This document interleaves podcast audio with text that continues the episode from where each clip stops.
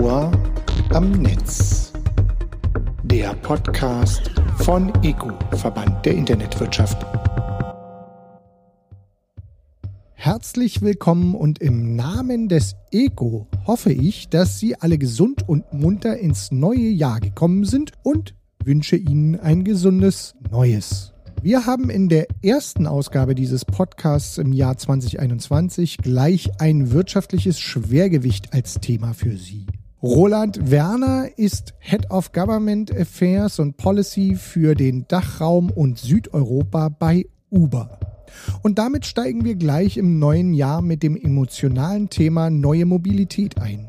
Es geht um Daten, Hürden für Innovation, Elektromobilität und mehr. Ton ab! Herr Werner, Uber engagiert sich unter anderem in Berlin und Brandenburg und in Bayern auch im ländlichen Raum. In Bayern wurde das Projekt jüngst sogar unbegrenzt verlängert. Kann das Projekt womöglich auch als Vorbild für sämtliche ländliche Räume in Deutschland funktionieren? Und die nachfolgende Frage wäre gleich, welche Voraussetzungen müssten auf nationaler, aber auch auf kommunaler Ebene geschaffen werden, um solche Projekte für den ländlichen Raum dauerhaft umsetzen zu können? Ja, also wir sind sehr interessiert am ländlichen Raum und insbesondere auch an den Räumen um die Großstädte, um die Ballungsräume herum. Denn wir sehen ja, dass in der klassischen Mobilität, wenn man umsteigen möchte auf ÖPNV, bricht oft die Möglichkeit ab, schon an der Stadtgrenze und zwar oftmals innerhalb der Stadt, schon in den nicht ganz so dicht besiedelten Räumen. Und wir glauben, dass wir mit unserer Technologie an der Stelle ganz, ganz wissenschaftlich äh, auch fundiert wichtigen Beitrag äh, liefern können. Ähm, unser Dienst funktioniert auch in Räumen, die nicht so dicht besiedelt sind. Das ist etwas, was wir im Übrigen gar nicht einmal nur in Deutschland erleben. Da sind wir eher wieder ein bisschen spät dran, leider, sondern in vielen anderen Teilen der Welt. Wir haben zum Beispiel in Portugal mittlerweile die Uber-App auf das gesamte Land geöffnet. Das fing dort mal an als Projekt unten an der Algarve, als Tourismusprojekt. Dann haben wir gemerkt, dass das auch funktioniert in Zeiten, wenn keine Touristen da sind. Wir haben eben mal geguckt, geht nicht Ähnliches auch vielleicht für Deutschland? Haben da ein Pilotprojekt am Stadtrand Münchens begonnen.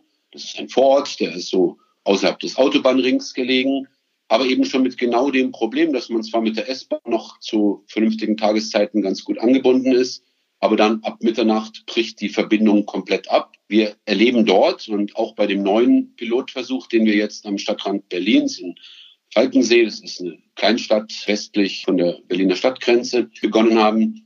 Es ist insbesondere da ein riesiges Problem, dass die Menschen eben aufs Auto angewiesen bleiben, weil der ÖPNV ihnen eben ab einer gewissen Zeit abends keine Heimfahrmöglichkeit mehr gibt. Da merken wir, gibt es einen sehr, sehr hohen Bedarf, eine sehr hohe Nachfrage.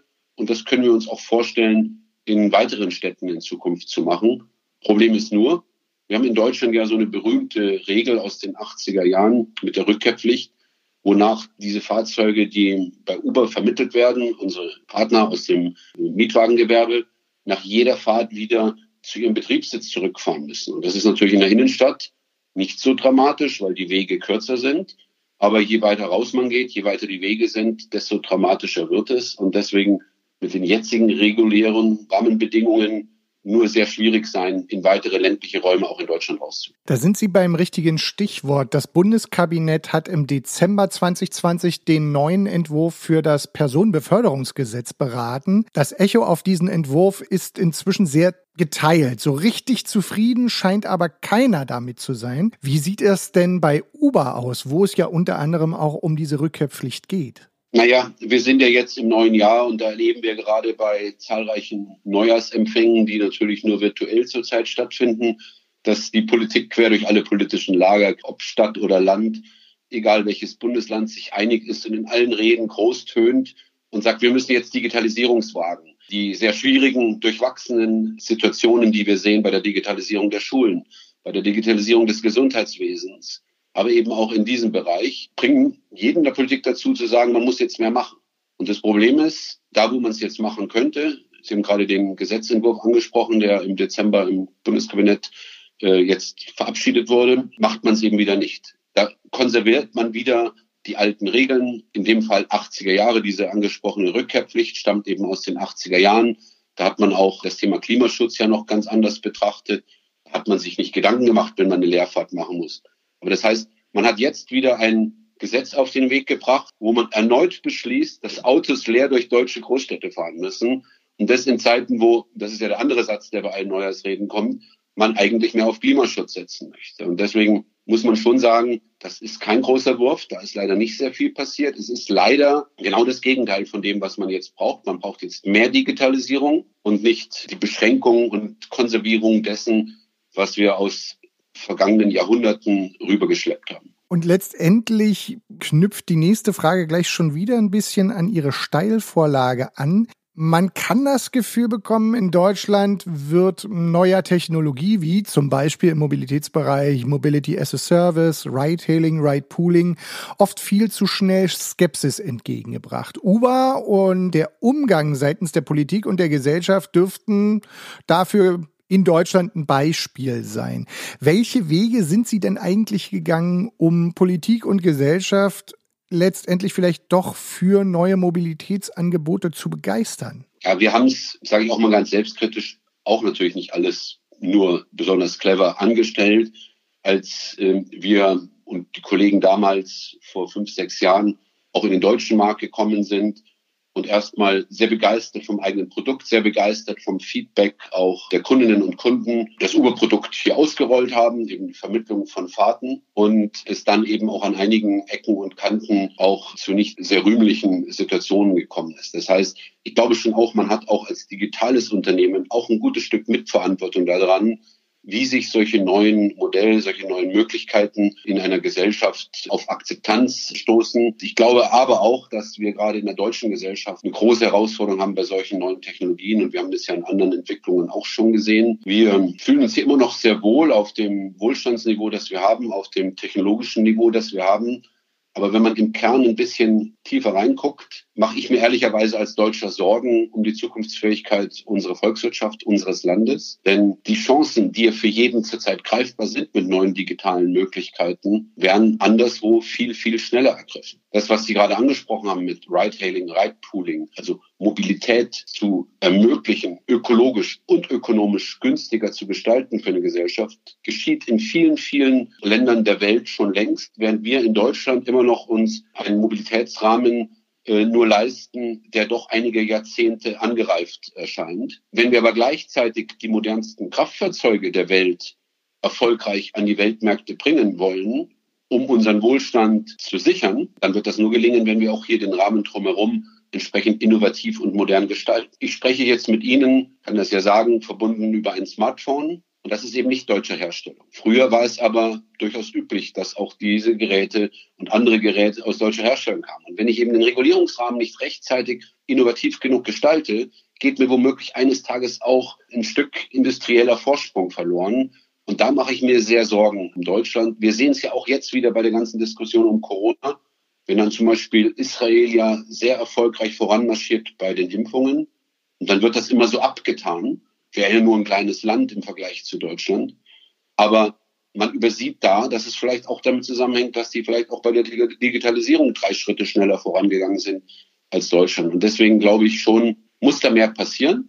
Das ist auch einer der Gründe, wieso wir sagen, wir probieren es, wir gehen mit Modellversuchen wie in München, wie in Berlin in die Vororte, gehen dort raus, wollen zeigen, was auch in Deutschland geht, haben da auch für dieses Jahr noch eine ganze Reihe weitere Ideen geplant. Aber ich glaube, wir müssen da insgesamt als Gesellschaft wieder ein Stück mutiger werden, ein Stück hungriger auch auf neue Entwicklungen, die auch in unserem Land umzusetzen. Herr Werner, Sie bringen mich gerade nochmal auf ein Stichwort und zwar nochmal die Regulierung. Da gab es eine Aktion von Uber. Meines Wissens, wenn ich mich nicht irre, habe ich sie in der letzten Woche, also in der ersten Januarwoche gesehen.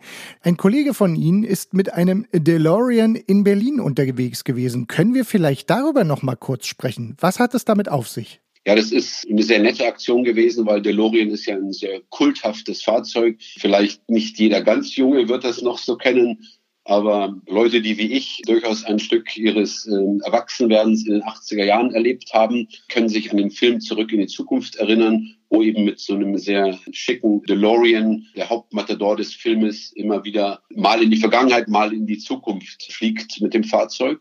Es steht eben schon ein Stück weit für die 80er Jahre. Es steht aber eben auch für ein Stück Mobilität. Wir haben diese Aktion durchgeführt am Rande der CSU-Klausurtagung, um eben darauf hinzuweisen, dass es jetzt eben nicht darum geht, nur Neujahrsankündigungen zu machen, wie man etwas möglichst digital gestalten kann, sondern am Ende auch das umzusetzen und eben nicht die Regeln aus den 80er Jahren zu konservieren. Wir fanden deswegen den DeLorean sehr passend. Einmal, weil es eben dieses Zurück in die 80er Jahre so ein Stück weit mit dieser Zurückfahrzwang durch deutsche Städte mit Leerfahrten, diese Regel aus den 80er Jahren in Zusammenhang zu bringen ist. Interessanterweise der Chauffeur dieses Wagens, dem der Wagen gehört, der hat selbst erst kürzlich die Mietwagenprüfung auch gemacht und leidet genau unter den gleichen Regeln wie wir beziehungsweise die Mietwagenpartner, mit denen wir zusammenarbeiten. Und das hat uns doch auch sehr viel Freude gemacht. Manchmal ist es ja auch schön, wenn man auch ein bisschen kreative Modelle äh, sich einfallen lässt um sein Thema in die Öffentlichkeit zu bringen. Das war auf jeden Fall ein schöner, natürlich absolut Corona-konformer mit viel Abstand und Masken durchgeführte Aktion. War auch schön mal zum neuen Jahr mal wieder draußen zu sein und nicht alles nur über Video, Zoom und Podcast, so schön das auch jetzt ist, zu machen. Sehen Sie, und unsere Hörerinnen und Hörer haben gleich gelernt, wie man politische Aktionen vielleicht doch auch mal ein bisschen anders denken kann. Dann kommen wir mal zu einem kleinen Bruch und äh, gucken mal ein bisschen auf die andere Seite. Es geht quasi ja auch um Technologie bei dem ganzen Thema Uber. Es geht ja nicht nur um Fahrzeuge an sich. Smart Cities. Für viele äh, wirkt es oft noch wie ein Buzzword. Dem jedoch muss man ganz klar sagen, die gesellschaftliche und politische Akzeptanz fehlt. Wenn es zumindest oft auch um die Umsetzung geht. Da bei dem Thema waren wir ja schon ein wenig. Wenn Sie bei Uber aus internationaler Perspektive mal schauen könnten, was können wir denn in Deutschland von Städten in anderen Ländern lernen, wenn es um das Thema Smart Cities geht? Ja, ich würde gerne zu Smart Cities noch hinzufügen Smart Regions, weil wie gesagt, wir auch uns eben überlegen, wie man auch um die Städte herum eben Mobilität und andere Dienste besser organisieren kann. Wenn Sie mich jetzt so fragen, ist, glaube ich, das, was mir wirklich am allermeisten auffällt, ist, dass wir eigentlich überall in der Welt viele, viele Städte sehen, wie auch in Deutschland, die sagen, sie wollen die Chancen nutzen, die sich neu anbieten. Der große Unterschied zu Deutschland ist im Vergleich zu fast allen anderen Ländern der Welt, dass in den anderen Ländern die Städte sagen, was gibt es, wie kriegen wir das hin, wie können wir die interessantesten, kreativsten, umsetzungsstärksten Akteure einladen, das in unserer Stadt zu machen Natürlich unter einem gewissen Rahmen, unter einer gewissen Vorgabe der Stadt, was man sich als Stadtgesellschaft vorstellt für seine Stadt. In Deutschland hingegen ist das mittlerweile so, dass der eine Gedanke zwar da ist, aber auf der anderen Seite man dann immer sehr schnell sagt, es muss aber von der Stadt organisiert werden. Es muss die Stadt selbst machen. Und da sind wir eben genau wieder bei dem Thema Ride-Hailing und Ride-Pooling und auch sogar bei dem Gesetzentwurf. In dem neuen Gesetzentwurf wird jetzt eine sehr großzügige Regel eingeführt für den städtischen Nahverkehr, dass er selbst Pooling organisieren darf, aber eine sehr enge Regel für private Akteure auch so ein Pooling zu organisieren. Und wir glauben, da werden wir dann leider wieder das erleben, was wir in vielen anderen Bereichen auch schon erlebt haben. Es wird eben erstmal über Jahre gar nichts nennenswert passieren, außer vielleicht so ein kleines Feigenblatt-ähnliches äh, Schaufenster, wo dann in irgendeinem kleinen Stadtteil ein Fahrzeug dann gepoolt fährt und man dann nach drei Jahren feststellt, dass es jetzt vielleicht doch nicht so gut geklappt hat. Und in anderen Städten währenddessen in der Welt sieht man, wie solche Dinge sich wirklich entwickeln können. Und ich glaube, da so ein bisschen mehr zu vertrauen, dass da vielleicht private Akteure das Ganze ein bisschen schneller, ein bisschen dynamischer, ein bisschen auch kundenorientierter hinbekommen können.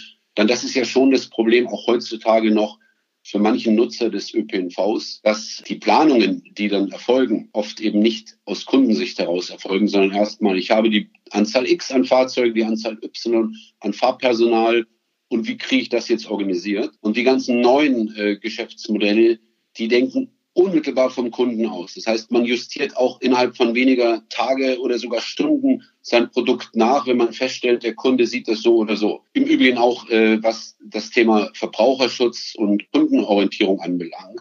Bei uns, wenn man mit einer Fahrt unzufrieden war und man aus berechtigten Gründen sagt, da hätte man jetzt gerne das Geld oder ein Stück des Geldes zurück, klickt man ähm, an der App etwas an, gibt ganz kurz den Grund an, was war und dann wird das in 90 Prozent der Fälle ist das am selben Tag geregelt und auch wenn berechtigt erstattet. Da muss man sich nicht erst anstellen, ein Formular geben lassen, einschicken, dann nochmal rumdiskutieren etc.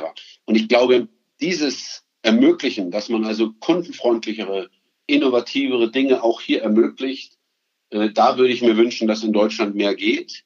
Und da bremst man sich so ein bisschen aus, dadurch, dass man immer so den Ansatz hat, es muss doch dann die Stadt selbst machen. Also ich habe das im Übrigen auch erlebt. Wir hatten ja selbst auch Elektrofahrräder und Elektroscooter, die wir auch selbst betrieben haben. Und da bekam ich dann auch immer mehr den Eindruck, dass viele in der Stadt es zwar schön finden, dass man jetzt auch auf den kürzeren Distanzen eben diese Option anbietet, äh, mit entsprechenden Fahrrädern unterwegs zu sein, aber ganz viele dann auch wieder sagten, ja, aber eigentlich wollen wir das doch lieber als Stadt selbst machen. Ich glaube, da muss man einfach auch den Unternehmen ein bisschen mehr zutrauen selbstverständlich den Rahmen gestalten als Stadt, aber man muss es doch als Stadt nicht auch selbst organisieren.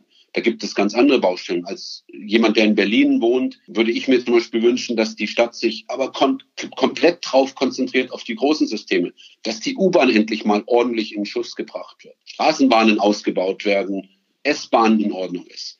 Das sind die großen Systeme. Da muss die Stadt sich drum kümmern. Aber ob man sich dann auch in kleinteiligeren Themen dann auch selbst drum kümmern muss, da bin ich sehr skeptisch. Das läuft in anderen Städten anders. Da wird doch den privaten Akteuren mehr getraut.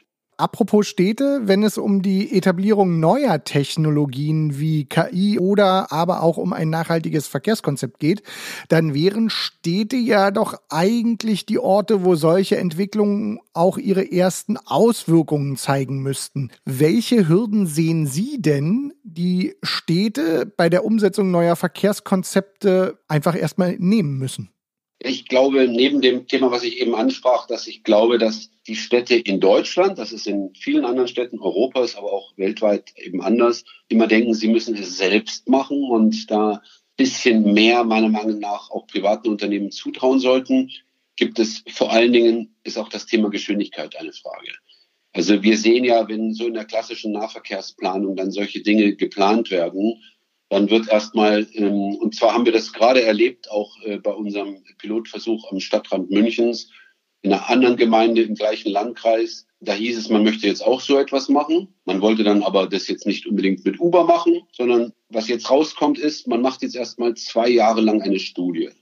Und dann wird danach dann beraten und dann wird wahrscheinlich danach eine Ausschreibung kommen und dann wird die Ausschreibung noch mal ein Jahr dauern und am Ende wird es wahrscheinlich vier bis fünf Jahre von der Grundidee, dass man solche neuen Konzepte auf äh, die Straße bringen möchte oder in die Stadt bringen möchte, vergehen vier bis fünf Jahre, bis das dann für die Bürger auch zu wahrnehmbaren Ergebnissen führt. Wir haben bei uns zum Beispiel jetzt außerhalb Berlins bei dem Modellversuch während des Beginns der ersten Welle der Pandemie im März das Schreiben an Bürgermeister und äh, Lokalpolitiker der Umlandsgemeinden geschickt, dass wir ein Interesse hätten, es an einem Ort zu machen haben dann nach drei, vier Wochen über zwei Dutzend Antworten bekommen und nach drei Monaten haben wir das Projekt gestartet. Das heißt, die Geschwindigkeit, solche Dinge zu entwickeln, dann aber auch gegebenenfalls nach ein paar Wochen oder Monaten wieder zu korrigieren, nochmal nachzujustieren, nochmal ein Stück kundenfreundlich, auch vielleicht noch ein Stück wirtschaftlicher zu gestalten. Diese Dynamik hat man eben nur, wenn man das wirklich auch im entsprechend freien Ansatz fährt. Ich glaube, da ist ein Haupt Problem auch, dass äh, wir da mit den jetzigen Vorgehensweisen, und das ist ja bei der Digitalisierung in allen Bereichen. Digitalisierung heißt ja nicht nur, ich ähm, kaufe mir jetzt ein iPhone und schalte das an oder ich kopiere mir irgendwo eine Internetseite und hänge die ins Web, sondern im Kern heißt es ja auch, dass ich alle Prozesse, alle Dinge neu denke und eben überlege, wie ich vielleicht auch den Prozess nochmal ganz anders aufsetze. Das ist so dass die Krux bei uns. Man versucht mit der nahverkehrspolitischen Denke mit den Regeln und Rahmenbedingungen der 60er, 70er, 80er Jahre diese neuen Dinge anzupacken. So wird man leider nicht sehr weit kommen, wenn man nicht bereit ist, da auch neue Wege zu gehen. Der Deutschen liebstes Kind scheint auch oft das Thema Daten zu sein. Ein Thema, das auch im Kontext von Uber gelegentlich wieder aufkommt oder zumindest auch in der Vergangenheit viel betrachtet wurde. Wenn wir vom Zeitraum des eher schwierigen Starts in Deutschlands bis heute ausgehen, was hat sich bei Uber in diesem Bereich also zum Beispiel Teilung von Daten und Datenschutz getan? Und wie bewerten Sie die Idee der Bundesregierung, dass mit dem neuen Personenbeförderungsgesetz sämtliche Unternehmen statische und dynamische Daten teilen sollen? Ja, also wir haben auch da sicherlich, wie in allen anderen Bereichen ja auch, ich hatte auch vorher angesprochen, wie so an anderen Stellen unsere ersten Markteintrittserfahrungen in Deutschland waren und das war in anderen Ländern ja sehr ähnlich. Glaube ich auch einen ziemlichen Lern- und Reifungsprozess durchgemacht als Unternehmen. Wir sind ja nur geringfügig älter als zehn Jahre als Unternehmen und haben da schon einiges, was wir heute doch anders angehen, anders sehen als in den ersten drei, vier, fünf Jahren äh, unseres Unternehmens. Und dazu zählt auch das Thema. Und das ist übrigens auch nicht nur für unser Unternehmen so, sondern für viele andere Unternehmen, denke ich, ähnlich, dass zum Beispiel beim Bereich Datenschutz das Thema Europäische Datenschutzgrundverordnung mittlerweile doch als etwas sehr Hilfreiches, sehr Positives gesehen wird, das eben geholfen hat, dazu beizutragen, dass man gewisse einheitliche Standards hat, die im Übrigen auch sehr hilfreich sind im Dialog, wenn man mit äh, Einrichtungen in anderen Ländern außerhalb des europäischen Raumes spricht, dass man eben doch durchaus eben guten Gewissens eben darauf verweisen kann. Wir haben ja als unser Unternehmen auch unsere operativen Tätigkeiten außerhalb Amerikas werden ja über Amsterdam, über unseren Betriebssitz in Amsterdam koordiniert. Wenn man da eben darauf hinweisen kann, seht her, das sind die Standards, die hier gelten, an die wir uns halten. Insofern hat das da schon, glaube ich, eine sehr hilfreiche Wirkung gehabt und ist auch, glaube ich, absolut akzeptabel, dass Europa sagt, wir sehen da an manchen Stellen, würden wir eine andere Intonierung äh, an Themen geben und das dann auch entsprechend in Normen gießt. Das ähm, Thema Datenteilen ist auch ein ähnliches Thema. Da sind wir auch vor anderen Schritte vorangegangen und haben gesagt, wir stellen Daten anonymisiert, aggregiert. Das ist auch sehr, sehr wichtig, schon aus Datenschutzgründen, aber auch Stadtplanern und Wissenschaftlern zur Verfügung, um zu gucken, wie entwickelt sich Mobilität bei gewissen Rahmenbedingungen, wenn eine Straße gesperrt wird oder ähnliches passiert, eben anders. Was jetzt allerdings ins Gesetz neu hineinkommen soll, geht auch, nachdem wie ich es einschätze, nach dem jetzigen Entwurf weit über das hinaus, was auch seitens der EU teilweise zu Recht vorangegangen wird. Das Thema dynamische Daten insbesondere ist schon ein sehr kritisches Thema, denn äh, aus dynamischen Daten könnte gegebenenfalls sehr schnell auch auf Mobilitätsverhalten Einzelner eben drauf zurückgeschlossen werden. Sie müssen sich nur vorstellen, wenn Sie äh, ein Haus am Stadtrand, äh, wo vielleicht nicht so viele Häuser nebeneinander liegen, und da jemand regelmäßig zur gleichen Zeit äh, in die gleiche Gegend in der Stadt dann hineinfährt. Und deswegen sind wir bei so etwas extrem vorsichtig und auch extrem sensibel und glauben, dass an der Stelle mit dieser Auflage, die in dem neuen Gesetz ja offensichtlich kommen soll, sowohl für Vermittler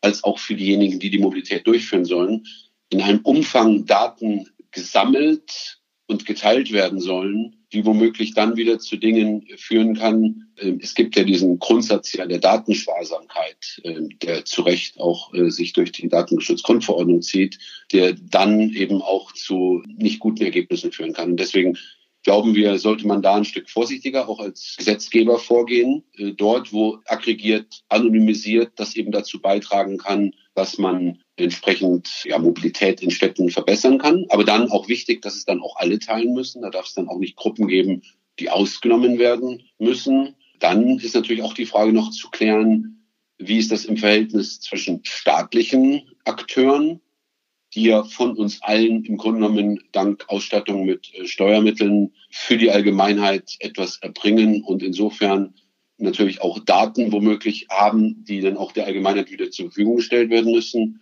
versus denjenigen, die als privatwirtschaftlich am Wettbewerb bestehendes Modell das eben auch als Teil ja ihres eigenen Wettbewerbs sehen und insofern man da auch gegebenenfalls dann Gedanken drüber machen muss, ob das dann ein fairer Umgang ist, wenn man dann entsprechende Daten teilt. Jetzt sind wir auf der Schlussgeraden und da möchte ich noch mal kurz auf das Thema Elektromobilität eingehen. Mobility as a Service Angebote bieten ja unter anderem auch das Potenzial, um den Verkehr nachhaltiger zu gestalten und im besten Fall auch die Verkehrswende zu befördern. Elektromobilität spielt da immer wieder eine Rolle. Ich weiß, dass bei Uber da auch einiges passiert ist in letzter Zeit. Vielleicht können Sie aber so zum Abschluss noch mal umreißen, welche Rolle wer werden denn Elektrofahrzeuge, E-Bikes, Sie sagten selber auch die Scooter, bei Uber langfristig eine Rolle spielen? Eine sehr, sehr große Rolle. Wir haben auch ein Stück weit aus Deutschland und aus Europa bei uns im Team bei Uber mit angeschoben, dass wir im letzten Jahr global eine Ankündigung gemacht haben, perspektivisch in Etappen 2030 und 2040 auf voll elektrisch umzustellen bei den Fahrten, die wir vermitteln. Wir wollen da voranmarschieren in einigen äh, Metropolen Europas, wo wir den, im Durchschnitt der vermittelten Fahrten schon in wenigen Jahren auf 50 Prozent voll elektrisch kommen wollen. Und wir haben in Deutschland, in München und seit über einem Jahr auch in Berlin